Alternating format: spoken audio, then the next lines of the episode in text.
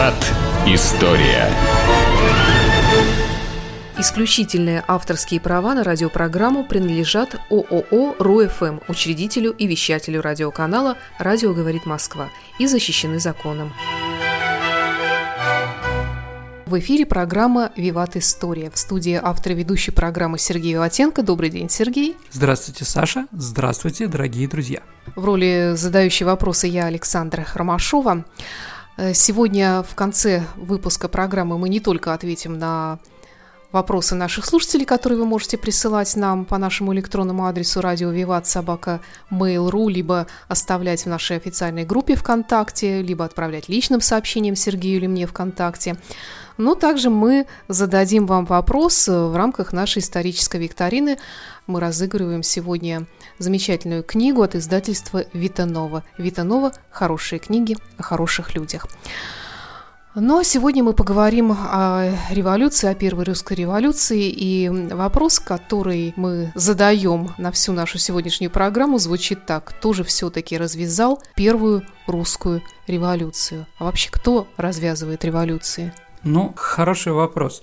Но если мы будем отталкиваться от марксизма-ленинизма, да, то тут все понятно, кто нас развязал первую русскую революцию, с чего она произошла, а какие предпосылки были к ней. Но на самом деле, дорогие друзья, не все так просто. Ну, Саша, какое первое событие первой русской революции? Чего вы помните по школе? Ну, наверное, кровавое воскресенье, прежде всего, расстрел мирной демонстрации, которая несла царю батюшке петицию с законным правом, ну и так далее. Ну, абсолютно верно, дорогие друзья. Только сразу Саша, я скажу, что да, если такая была кровавая вещь, а почему же тогда солдаты-то погибли? Тоже вопрос такой, да? Есть, а ну, много ли солдат погибло? Ну, где-то треть от тех погибших э, в это в кровавом воскресенье были чиновники, солдаты, э, полицейские и прочее. То есть, на самом деле, это было... Еще раз, я не хочу... У нас есть передача про кровавое воскресенье, послушайте ее, да? Но разговор о том, разговор о том, э, что это не была акция с одной стороны. С другой стороны, это была провокация. То есть, спровоцировали так, что заставили стрелять в полицию. Такие вещи бывают, Саша. Ну, кто-то кинул камень в полицейского, да, а в ответ полицейские развязали. Я к чему? Дорогие друзья, давайте как бы, да, мой любимый лунтик, я родился, да, вот революция пятого года произошла из-за кровавого воскресенья. Это правда? Это часть правды. А давайте посмотрим, что было до Кровавого воскресенья. Или неужели действительно все классы, сословия, э, все национальности нашей страны тихо, мирно жили, да, пели песню про трактор, а тут бац, и царь развязал революцию никто другой, да?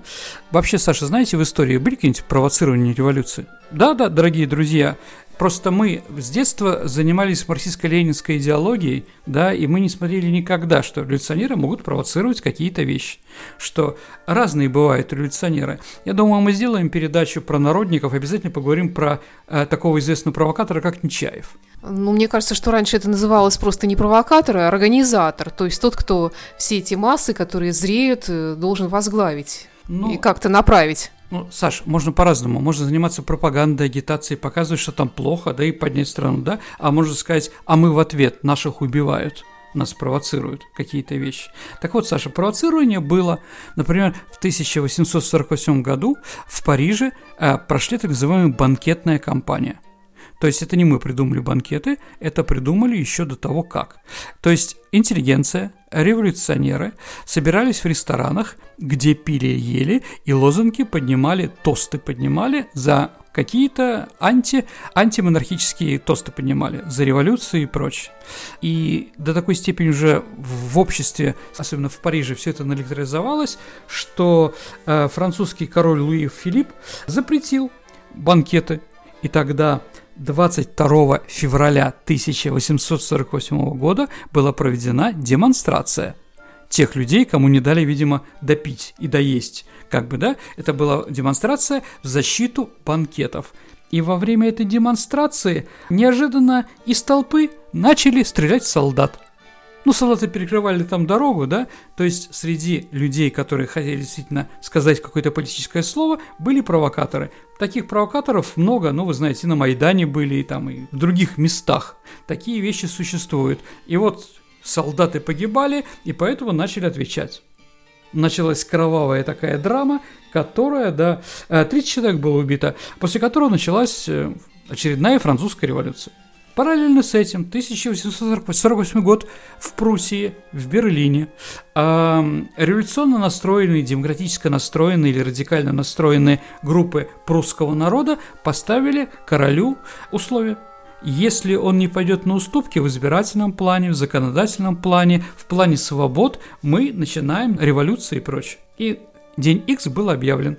За день до этого дня X кайзер Вильгельм I пошел на все уступки. Он согласился с этим. То есть все, пар был снят, революции вроде нет. И органи- была организована промонархическая демонстрация. Во время этой промонархической демонстрации неожиданно в середине этой толпы стали поднимать революционные флаги. Стали снова стрелять солдат. Все это закончилось тоже поножовщиной и революцией. То есть революционеры могут ускорять процесс. Хорошо это или плохо? Морально или не морально? Ну, вот сегодня это я не могу отвечать на такие вопросы. Радиослушатели сами ответят на такие вещи. То есть провоцирование каких-то событий бывает в истории. К чему они приводят? Ну, вот кровавым последствиям 100%, потому что и, конечно, восстание в Сантунатском предместье в Париже, там, да, и революция 48 года в Германии, в Пруссии, в Австрии, в Саксонии, они были очень кровавые, очень кровавые. Итак, давайте, да, в России было тоже лекало. То есть мы не придумывали ничего нового, велосипеда не было. Такие же вещи. Тоже были банкеты. Банкетная компания, с одной стороны, наша, российская, а с другой стороны, кровавая демонстрация, кровавое воскресенье. То есть, еще раз, банкетные компании, как и во Франции, и кровавое воскресенье, да, как во Франции, все это было. То есть мы это повторили. Ну, как я понимаю, участники банкетной кампании, участники демонстрации – это разные люди. Ну, наверное, все-таки, хотя могли прийти и туда. Давайте посмотрим, Саша. Ну, действительно, вопрос правильный. А вообще, а кто вообще у нас э, занимался, кто хотел революции-то в нашей стране? И что они делали в это время? В третьем, четвертом году, но перед революцией. Ничего не делали, что-то делали, да? Ну, давайте так. Первая, наверное, такая группировка, это так называемое освободительное движение, оно так называлось, э, это земцы-конституционалисты. Если вы помните, у нас было местное самоуправление, в которое входили гласные депутаты. И вот где-то в больших городах, где-то были люди, а, достаточно радикально настроенные против местной власти, власти того времени. Их было не так много. Ну сколько, в земстве 40 человек в Московской думе, да? Но где-то 4-5. Ну, в общем, 25%, да, но какую-то роль они играют определенную. Поэтому земцы, почему конституционалисты, ну, требовали конституцию, это понятно. Так вот, первая организация, вот это сомнительное движение, это был клуб «Беседа», который появился в самом конце 19 века в Москве и Петербурге, братья Долгоруковы ее организовали, и вот во время этих самых бесед они думали о будущем. Итак, кто же были эти земцы-конституционалисты? Что интересно, дорогие друзья, это все были в основном дворяне, очень богатые, бароны, графы, князья, то есть это были русские аристократы.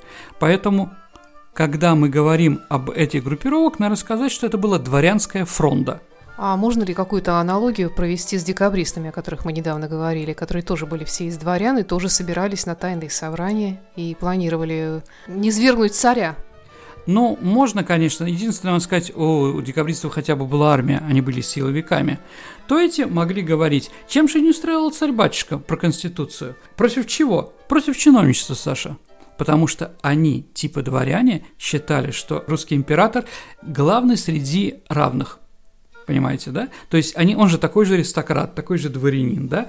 А эти самые чиновники не имеют права, да, а, не имеют права им указывать. Это противоречило их представлениям о собственном достоинстве, понимаете? Вот, кто этот приехавший непонятно какой человек, да, против меня князя Долгорукова, понимаете, да, у которого у меня предки Рюриковича прямые, да, и вот они нас будут учить, что делать и как делать.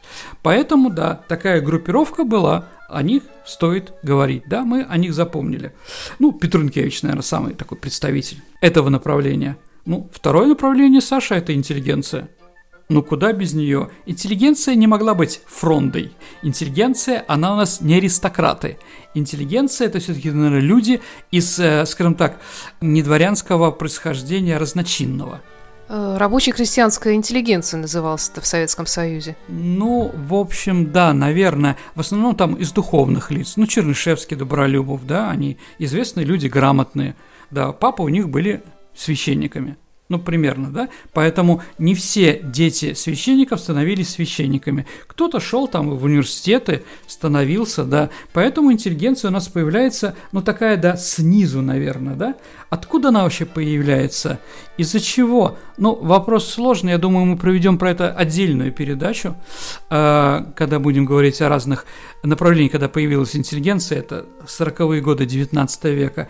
В основном наша интеллигенция, конечно, оппозиционная, это правда. Но если говорить, откуда все-таки она появляется, она появляется, ну, наверное, это, знаете, вот продукт изливания западноевропейской цивилизации на нас. Вот Западная Европа идут нам какой-то ну, культурный или какой-то другой, да, э, толчок, да, какое-то движение, и люди вот в ответ на него организовались вот так вот, типа, они хотят жить как в Европе, и видят только отрицательные вещи в нашей власти, в, нашей, э, в нашем э, устройстве нашей страны, в нашей культуре, в нашей цивилизации. Почему они все время оппозиционные? Ну, с одной стороны, потому что интеллигенция всегда, особенно творческая, она другой быть не может. А с другой стороны, скажем честно, дорогие друзья, власть их игнорировала. Ну, просто к ним относилась отрицательно. И когда, извините, Николай II говорил, что интеллигенция – это экскремент, он сказал по-другому немножко, да, вот это как раз оттуда, кто они такие, да, там, да, или известный тоже вещь в революцию, да, когда из, эм, со станции «Зима» телеграфист во время революции пятого года написал э, телеграмму царю, что станция отказывается подчиняться царю, э, да, она свободная, потому что он кровавый деспот и так далее и тому подобное, выходит из става Российской империи. Ну, царь ему ответил, закусывать надо. Ну, в общем, я могу с этим, наверное, согласиться. Хорошо, Саш. Как интеллигенция занималась своей пропагандой? Как представитель Института культуры, скажи мне, Саша, через что? Ну, листовки, газеты, наверное, какие-нибудь бы издавала, средства Ли... массовой информации. Ну... Или как, или напрямую? Листовки ты сразу мож, мог сесть и надолго. Газета, интеллигенция у нас очень кричистая, но денег у нее нет. Хотя откуда появляются деньги у интеллигенции, мы еще поговорим с вами. А, я поняла, библиотеки. Отлично, Саша. И тогда через что атакуют? Через, ну, через книгу, конечно, брошюру. Бинго, Саша, молодец. да, конечно, наша интеллигенция, она занималась пропагандой через литературу. Сто процентов. Поэтому у нас про другое время поэт в России больше, чем поэт. Да, но это сказано, конечно, в середине 20 века. Но, честное слово, литература имеет большую роль да, в формировании да, общественного движения и, и, скажем так, интеллектуальной составляющей общества. А представители этого самого общественного движения, насколько грамотны они были? Для того, чтобы пользоваться книгой. Саша, ну у нас никогда на это не задавались вниманием. Я талантливый, да? Не смейте, да? Я так вижу. О, вот. Но это же неправда. Ну и что? Зато творчески обосновано. Ну да ладно. Еще раз, мы не будем ни критиковать, ни прочее. Интеллигенция бывает разная. Все-таки, наверное, интеллигенция все-таки у нас была грамотная. Хотя безграмотная интеллигенция тоже встречается. Ну, книги-то они пытались, наверное, и более таким э, маргинальным, что ли, слоям населения э, донести до них капитал. Капитал, но это не, не, ну, не художественная литература. Максим Горький, Сашенька. А. Все его на дне и все другие произведения – это все-таки борьба с царским режимом. Хорошо или плохо, творчески. Горький хороший писатель, правда хороший. И то, что мы не дали Нобелевскую премию, это, конечно, была ошибка. Наверное, еще раз скажу свое мнение, которое противоречит другим, но если сравнивать доктора Живаго Пастернака, все сразу напряглись, да, с Горьким, у Горького тоже есть произведение про интеллигенцию во время революции и гражданской войны, называется «Клим Самгин». Вот это очень сильная книга.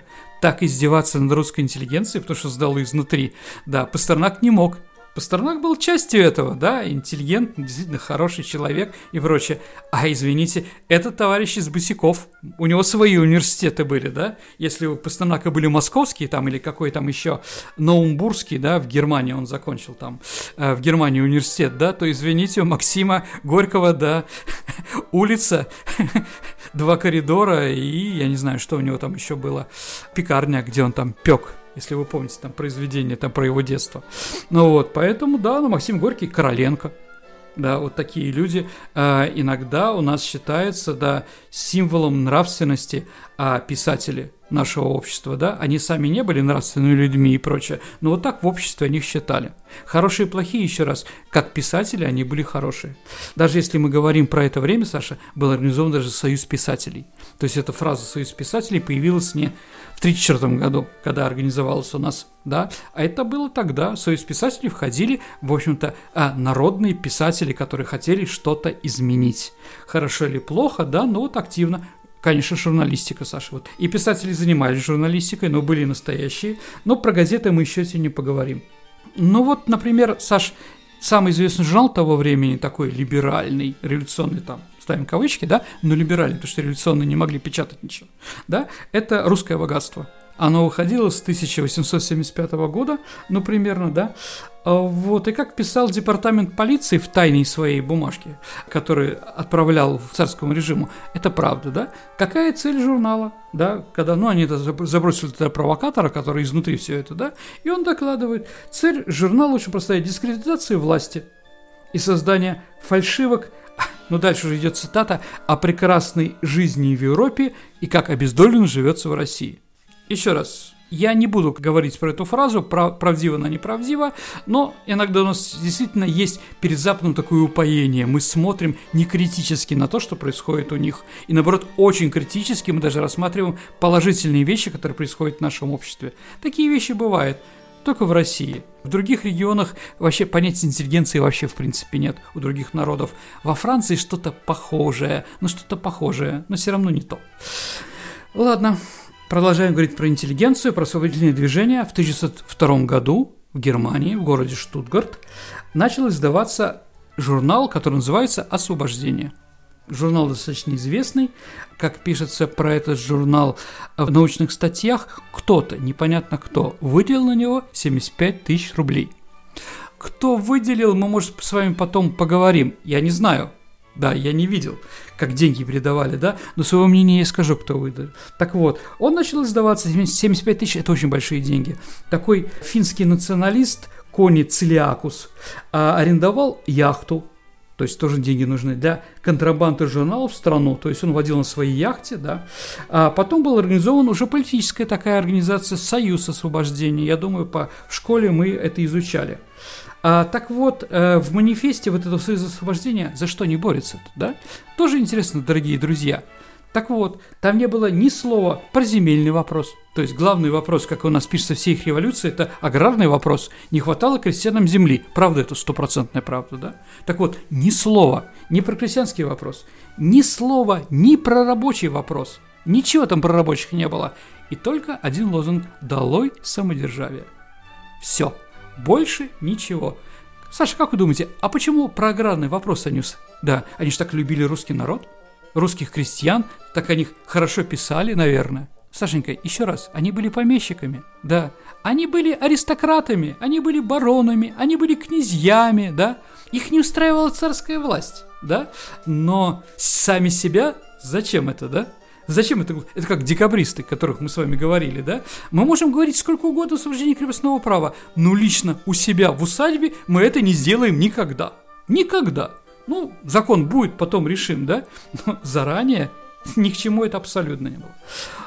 Третья группировка, которая была, она понятная, про нее у нас, наверное, больше всех пишется, это революционеры – по-моему, ясно. Революционеры хотят свергнуть власти. Никакого договора э, с, с властью, да, при помощи революции, при помощи террористических актов, а терроризм тогда был очень популярен среди русских революционеров. Это народники, потом это стали эсеры, анархисты и еще кто-то.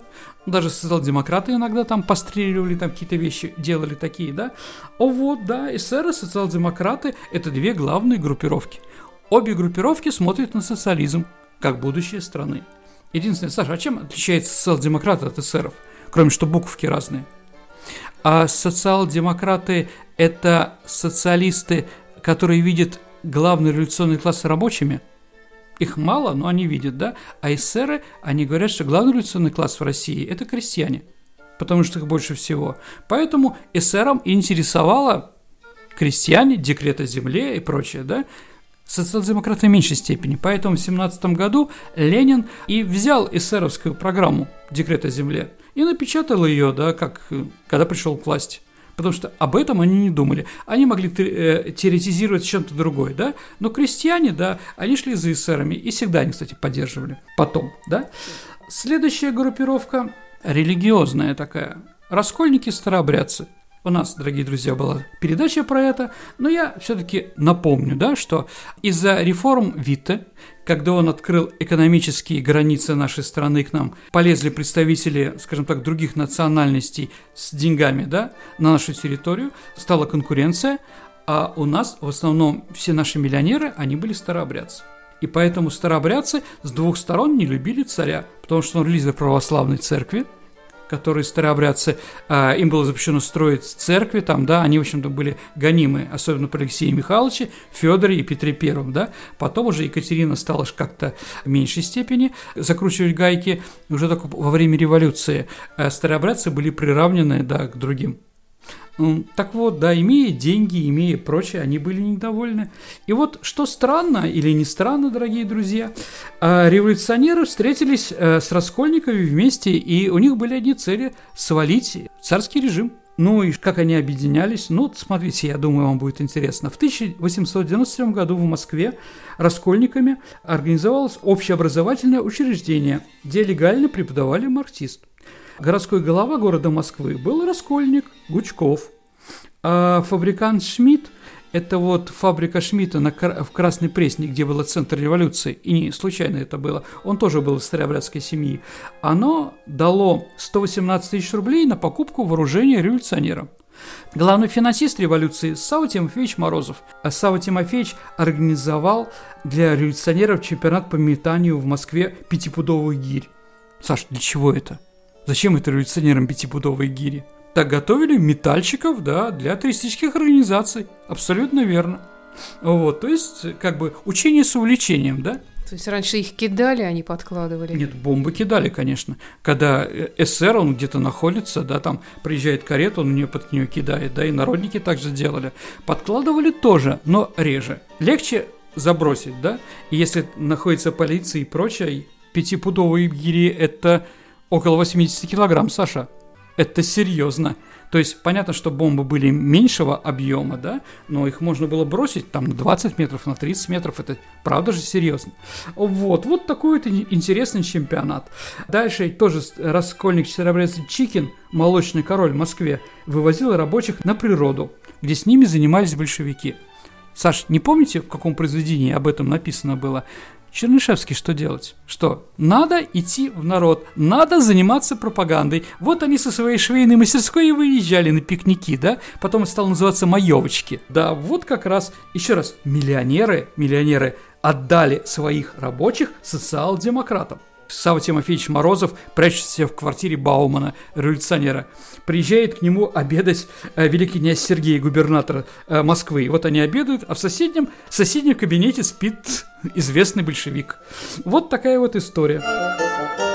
В эфире программы «Виват История». Сегодня мы говорим э, о первой русской революции и задаемся вопросом, кто ее развязал. Продолжаем.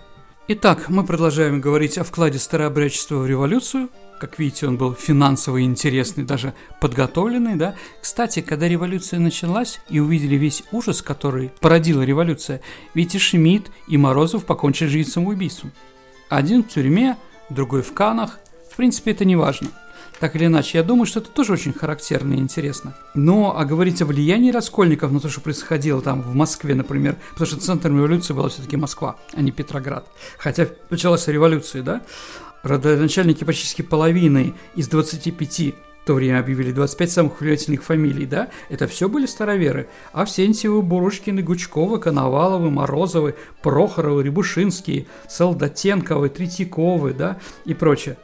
А потом, потом, когда выборы в Московскую Думу, кого мы там встречаем? Какие фамилии членов и председателей комитетов или комиссии? Те же самые. Авсентьев, Бурышкин, Третьяковы, Алексеевы, ну, Алексей в меньшей степени, да, Гучков, Коновалов, да.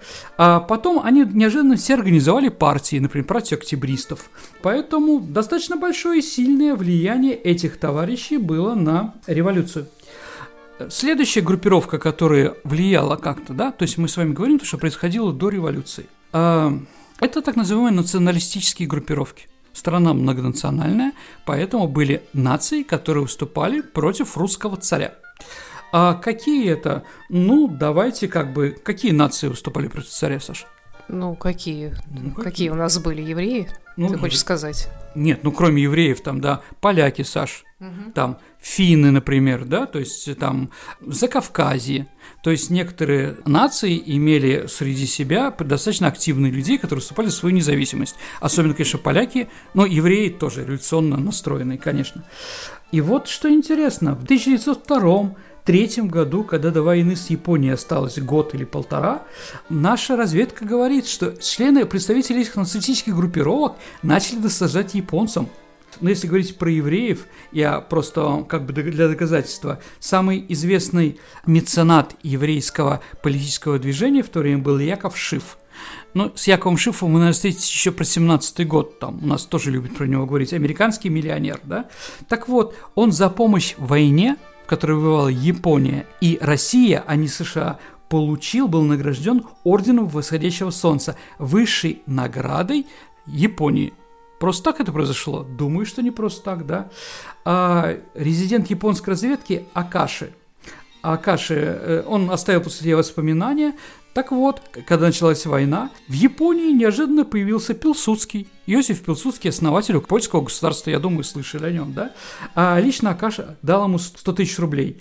А для чего он туда приехал? Для собрания он говорил, что польским военнопленным, которые воевали с японцами в рядах российской армии, следует применить особый подход – он даже требовал у японцев возможность создания легиона, который будет воевать на стороне японцев.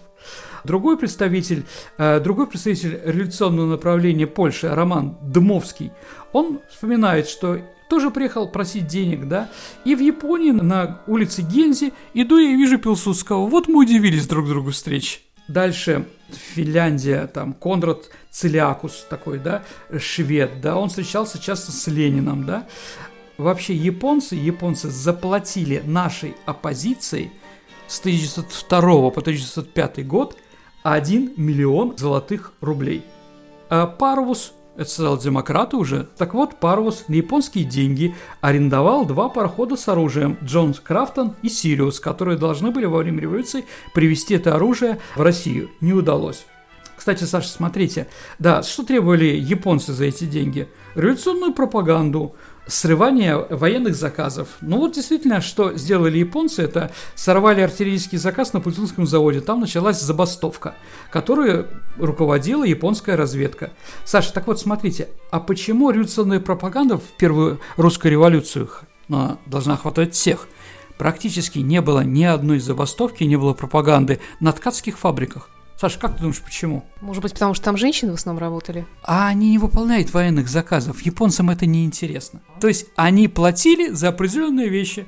За забастовку или срыв заказа на военном заводе, там устроить коллапс на железной дороге, чтобы, чтобы перевести наши войска, перевести нашу технику из Европы, где у нас находилось 90% армии, да, э, на Дальний Восток. Одна только ветка, Транссибирская магистраль. Вот там происходили разные интересные вещи, да. Ну, про интеллигенцию, когда началась война, четвертый год.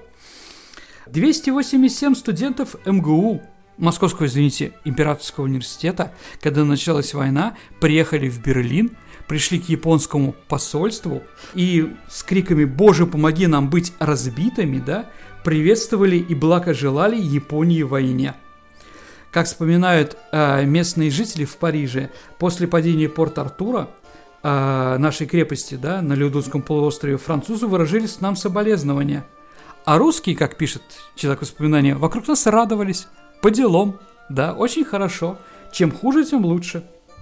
17 сентября 4 года японцы собрали конференцию Союза освобождения – там были эсеры, шесть национальных партий еще, ну и вот освобожденцы. Как пишет человек, который присутствует там, откуда деньги на эту конференцию, все знали прекрасно. А вот так вот Акаси сообщал, что среди делегатов особенно поразил князь Долгоруков – потомок правящей династии, да? Ну, представляете, до какой степени. Вот, рядом с ним сидел Азев, известный, Евна Азев, да, известный террорист, две недели назад убивший Плеви, министр внутренних дел, а князь Долгоруков сидел рядом с ним. Японцы поставили условия, что финансировать партии всех мы вам будем финансировать только с условием, при условии проведения демонстраций. И они выплачивали премии за забастовку в Варшаве. 31 а октября 4 года, во время выхода народа с мессы в Варшаве, боевики начали стрелять в полицию. Погибло 43 человека. Это выплатили. Оплатили э, проведение демонстрации в Киеве, Одессе и в Москве. За волнение в Московском университете тоже заплатили деньги. На японские деньги был организован съезд земств. Также вот была организована газета «Сын Отечества», которая была анти государственная, да, так вот было сказано, что на нее пожертвовал неизвестный лесопромышленник 100 тысяч рублей, но он попросил не говорить свою фамилию. Ну, такой, знаете, меценатская такая вещь, да. Ну, еще кто? Молодежь, конечно. Молодежь тоже была против э, современных доб, современных властей. Это нормально. В любой момент молодежь должна быть более радикальнее, чем люди старшего поколения. Так вот, в 1904 году у полиции было в Москве только 896 досье на студентов Московского университета. То есть, если всего было 5000 студентов, из них тысяча примерно были революционерами. Это тоже на чем-то говорит. Ну и вот банкетная кампания, да. 20 ноября 1904 года началась банкетная кампания, и организатор был кулинарный комитет. Назвали так центром революции, кулинарный революция. Она охватила 3-4 города, 120 банкетов, 50 тысяч человек. Франция, конечно, нервно курит в углу по 48 -го года, да? Представляете? 120 банкетов. На банкете поднимались тост за героев, например, за Сазонова и Сикорского. Саша, кто такой Егор Сазонов, не знаете? Сазонов и Сикорский – два человека, которые убили Плеве, министра внутренних дел. И они считали их героями. То есть, представляете, да, как тогда в Москве шутили. Убили же еще великого князя Сергея, да, губернатор Каляев его убил, что впервые великий князь Сергей пораскинул мозгами. Так вот, в Москве, где пили за героев Сазонова и Сикорского, да, за столом присутствовали, например, 15 генералов. Это вообще что такое, да? Были директора заводов и практически все промышленники из промышленного союза. И это все еще раз до кровавого воскресенья. Вот как активно происходит. Я пытаюсь вам не то что доказать, а просто показать, вот такая вот ситуация была в нашей стране перед революцией. 20 ноября 1904 года Максим Горький о которого у нас сейчас так любят, да, ему в этом году 150 лет, напутствовал студентов, говорил, не давайте себя бить нагайками, пускайте в ход пистолеты, ножи, зубы, кусайте их. Ну вот Горький, да, писатель, да, землерусский, он все время жил под охраной кавказской дружины эсеров, а дома держал революционный общак. То есть деньги революции, которые давали Морозов и другие наши революционеры, да, находились у него. Струвы за неделю до революции Петр Бернардович, да, один из организаторов социал-демократии, известный такой марксист, а потом-то оппозиционный деятель, сказал такую фразу. «Перед нами революционные земцы, интеллигенция», сказал он на банкете, и лояльный царю народ. То есть интеллигенция, да, а народ, да. То есть о чем он говорил? Что народ надо, Саша, расшевелить. Может, теперь понятно, что происходило 9 января? Что это не просто так, это не лунтик, я родился, не опираясь ни на что. Это все-таки была другая ситуация. Да, действительно, кроваво была уничтожена демонстрация. Самое главное, рухнула, Саша, сакральная сущность монархии. Вот действительно, они добивались, чтобы народ был больше нелояльный. Вот этим, скажем так, этим действием, да, хотя царя, кстати, не было в городе, он сбежал побоялся, да. Вот, тоже говорит о Николае II многом, да. Кровавое воскресенье Саша придумал газета Daily Telegraph в Лондоне. Как только стало из известно о расстреле 9 января, по всей российским губерниям начался массовый захват церковных монастырских земель и дележ крестьянами. Заметьте, не царских земель, не удельных, не помещиков, а именно монастырских. Тоже интересно. А кому это было выгодно? А мы вспомним про старообрядцев, которые руководили революцией. Понимаете, да? Вот такие вещи. Когда кто-то очень хочет прийти власти, он может заниматься и, на, и национальным предательством. К сожалению. В нашей стране это точно было. Потом уже началась та революция, которую мы с вами понимаем, уже ее было не остановить. Кстати, Максим Горький тоже сел Да, интеллигенция после Кровавого воскресенья написала знаменитое письмо, декларацию, да, петицию, которую прислал и Горький, и они были как интеллигенция арестованы. Еще раз, так написано в учебнике. А те, может, дорогие друзья, понимаете, может, они были арестованы за то, что они делали последние два года? Не все так, как у нас написано, да? Если бы все было так, как написано в кратком курсе ВКПБ, то, наверное, у нас была бы другая история. Все-таки у нас есть еще, да, как говорят американцы, скелеты в шкафу. И революционного освободительного движения тоже. Проиграла Россия русско-японскую войну? Сто процентов, да, это правда. Помогли ли от этого революционная ситуация в нашей стране? Да. Антон Иванович Деникин пишет там, да, «Путь русского офицера» называется произведение, извините, нечетко помню название, да, он говорит, что мы как раз находились в Манчжурии в пятом году, и у нас тоже была такая армия, там было столько вооружений и прочее, что мы смогли выгнать и отбросить японцев в океан, сто процентов. Но это не дали, революция помешала, так или иначе. Э, Сергей, а вот когда обычно дается определение Первой русской революции, пишется, что она была 1905-1907 года, то есть, видимо, два года она продолжалась. Что дальше было после Кровавого воскресенья? Ну, слушайте, ну там на самом деле было много разных этапов. Э, весной начались, началось восстание в военно-морском флоте, Броневец Потемкин знаменитый. Да, матросы отказались есть, да, выполнять приказы. Почему так жестоко с ним обратился капитан Преображенский, да? Да потому что война идет, военное положение. И даже отказ от приема пищи это является уже такой нефрондой на невыполнение приказа. Во время войны те, кто не выполняет приказ, расстреливают. Те, кто проходил 41 год, знают прекрасно об этом, да? Ни шагу назад и прочее. Дальше, да, всеобщая забастовка. Э, национальное восстание, снова появление терроризма. Убийство очень многих губернаторов, представителей царской власти на местах террористических организаций было много, и убивали они, э, скажем, достаточно а, много разных людей в нашем руководстве. Потом крестьянские бунты, шестой год. Потому что крестьяне тоже влились в революцию. Это уже было самое опасное такое. Ну и после того, как э, апогей революции – это декабрьское восстание на Красной Пресне в Москве, когда Моссовет, да, новый революционный орган, во главе с Литвиновым и Седым, да, подняли восстание э, против царского режима в Москве на Красной Пресне. Кто за ними стоял, я уже вам сегодня, дорогие друзья, рассказал, да, и там, конечно, были достаточно кровавые события, так или иначе. Поэтому царский режим пошел на какие-то послабления. В октябре пятого года произошел манифест знаменитый, когда появилась Государственная Дума и прочее. Но царь тоже дал, а потом забрал. То есть, когда революция стала уходить на нет, он своим новым законом 1907 года, распустив Вторую Государственную Думу, да, урезал ее права. Это тоже было такое предательство. На этом закончилась революция. Как раз вот 3 июльским государственным переворотом, как написано в кратком курсе ВКПБ. Что же революционеры добились? Ну, религиозные были сняты проблемы, да. А дальше появляются профсоюзы, появляется свобода слова – появляются местные органы, более активные местные органы самоуправления. То есть, действительно, шаг был сделан. А сами рабочие чего-то добились? Повышения зарплаты или самих себя? Ну, давайте так. Государственные рабочие, которые работают на государственных заводах, они могли на это рассчитывать. Но как могли рассчитывать, а, скажем так, люди, которые работают на частных предприятиях, что при помощи революции они увеличили зарплату?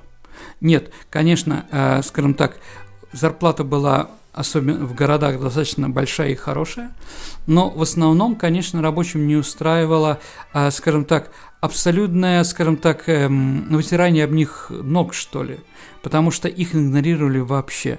Если помните роман «Мать» Максима Горького, то отец у Павла Власова, да, он был прекрасным рабочим, у него были золотые руки, он получал много денег, но он пил от безысходности – потому что штрафы.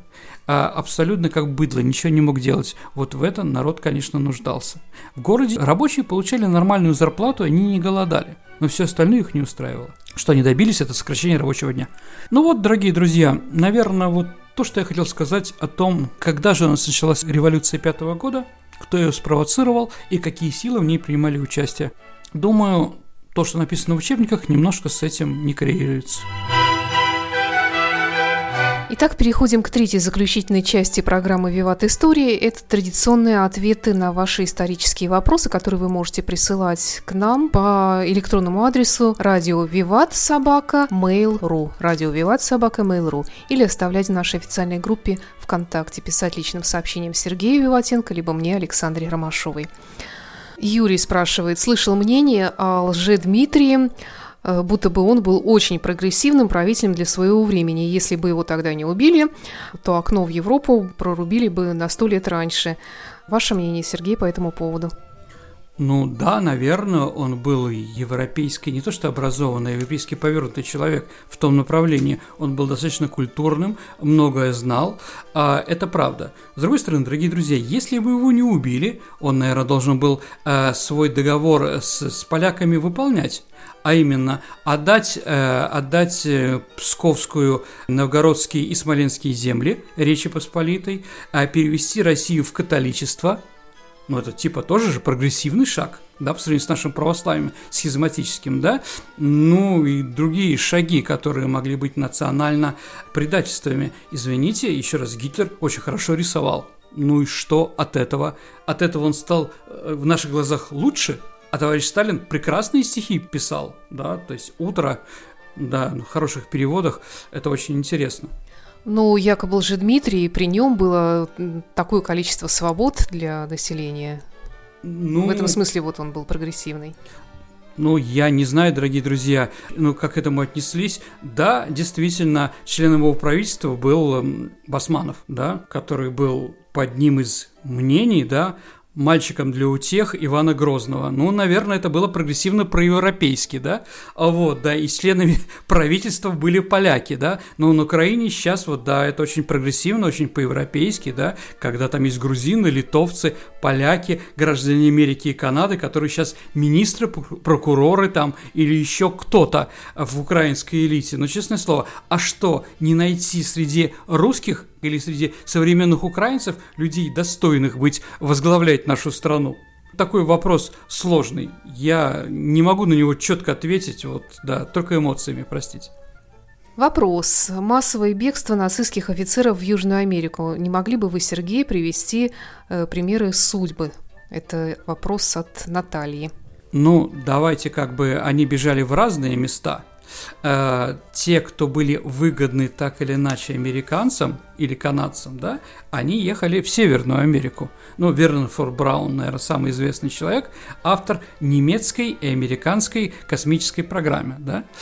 Многие другие, кто разведка какая-то или еще кто-то, или какие-то наци- преступники, ну, националисты, да, которые вот вынуждены были вместе с немцами уходить там в Канаду или э, в Америку, э, но из-за того, что они представители каких-то нацменьшинств, там, например, украинских, да, их, э, их туда приглашали. Это одна сторона этой иммиграции.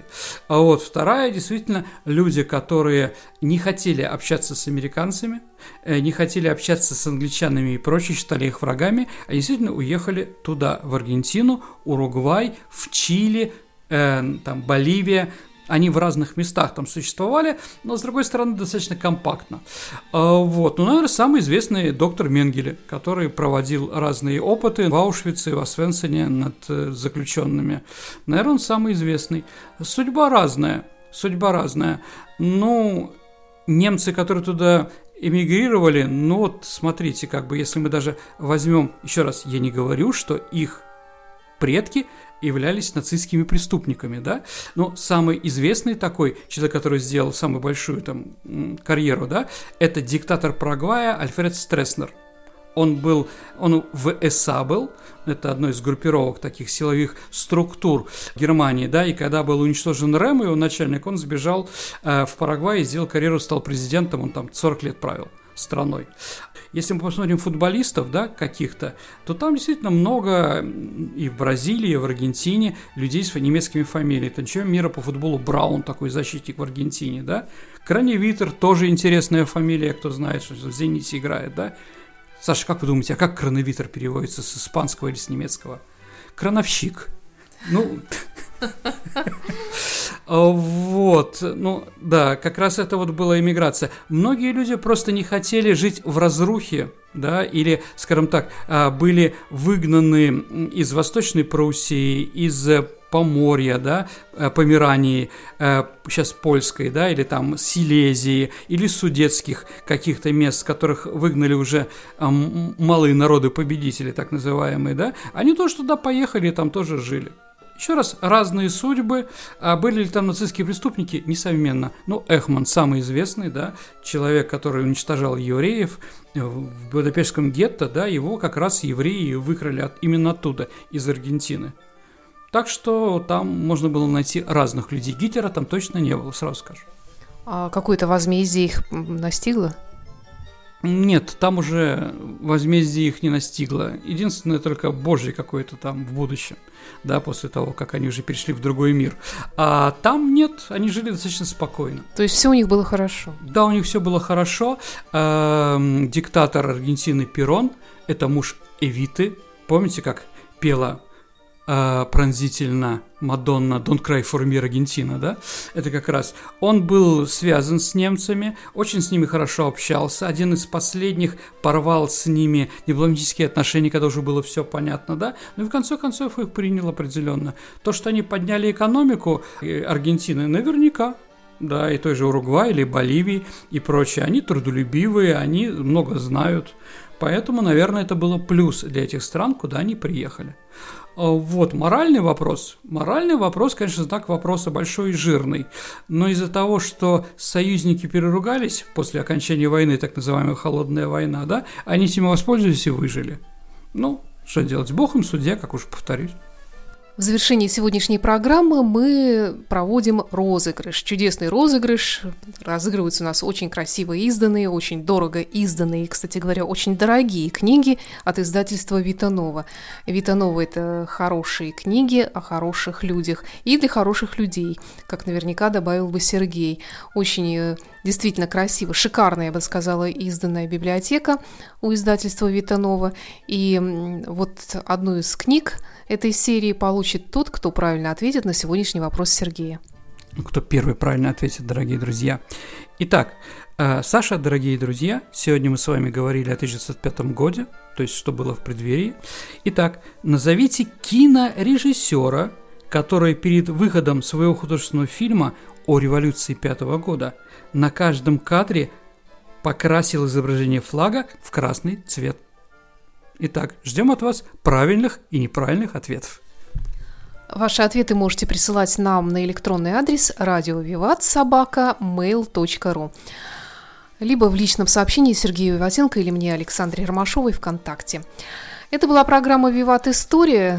До встречи через неделю. До свидания, дорогие друзья. До новых встреч в эфире. «Виват. История». Исторический цикл Сергея Виватенко. Эпохальные сражения, дворцовые интриги, тайные союзы, тираны, революционеры, шпионы и их женщины в программе «Виват. История». Оригинальный взгляд на исторические события Сергея Виватенко.